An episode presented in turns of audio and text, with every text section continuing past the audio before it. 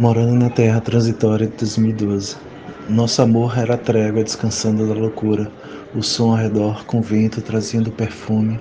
É isso que o escritor faz? Cantar o berro na dor? Memórias e conversas vão no outono de 2012. Tudo está indiferente vivo, sempre passando.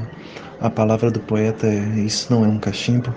Sonhos desaparecendo, reaparecendo. Atrações são a lua puxando a maré para perto.